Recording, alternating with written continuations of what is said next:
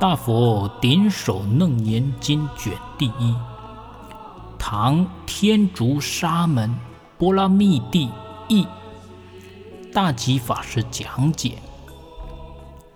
这部经是我亲自听佛陀宣讲的。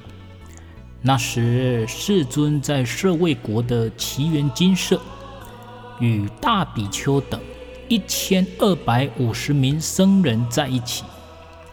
皆是证得无漏的大阿罗汉，发菩提心的菩萨。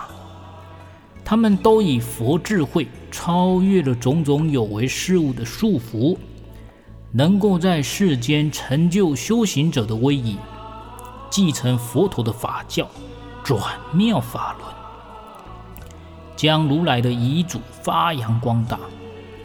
他们以庄严清净的戒律作为身口意的规范。成为三界一切众生的模范，他们以无量的化身引导众生脱离生死轮回，将众生从未来轮回苦海的压迫之中救拔出来，超越世间有为事物的种种压迫及累赘。他们的名字是具有大智慧的舍利佛、大目犍连、摩诃居絺罗。富罗那弥多罗尼子、须菩提、优波尼沙陀等人，他们都是佛陀的上首弟子。另外，还有无数的辟支佛、无学圣者等，以及一些初发心的修行者，一同来到如来这里，与诸比丘一起结下安居。结下安居结束的时候，来自十方世界的菩萨们，为了决断心中最后的疑惑，也同来恭请如来为众生宣示佛法的奥义。这时候，如来上座已毕，将为法会中的大众宣讲佛法的深奥密意。法会的所有大众。都得到了前所未有的经验，和美的法音响起，传遍十方法界，恒河沙数数不清的菩萨都聚会到了如来这里，以文殊师利菩萨为上首。那时，波斯匿王因为他父亲的忌日，而设斋延请佛陀来皇宫。他在自己的宫廷迎候如来，筵席上摆满了美味珍肴，也亲自宴请了诸大菩萨。城里又有其他长者居士们，同时也在设斋供养僧人们吃饭。他们也等着如来能够亲自来应供。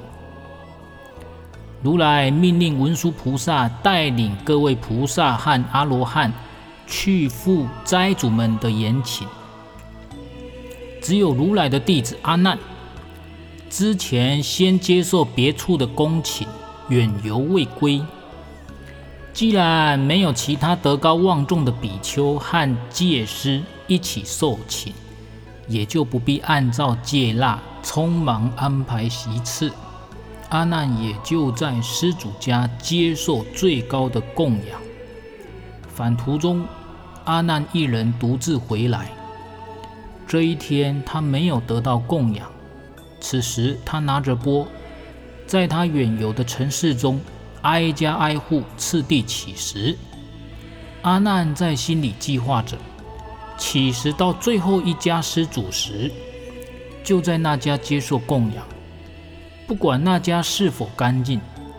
也不论那家是尊贵的刹帝利种姓，还是卑贱的旃陀罗种姓，哦，刹帝利就是政治家族，哦，就是当官的；旃陀罗就是以屠杀为职业，比较卑贱的种姓。啊，印度是有分种姓的。啊，不论那家是尊贵的刹帝利种姓，还是卑贱的旃陀罗种姓，他都将对这位施主。施予平等的慈悲，不会因为他们是卑微与低贱的人而舍弃他们的供养。阿难如此发起，圆满成就一切众生无量功德的心。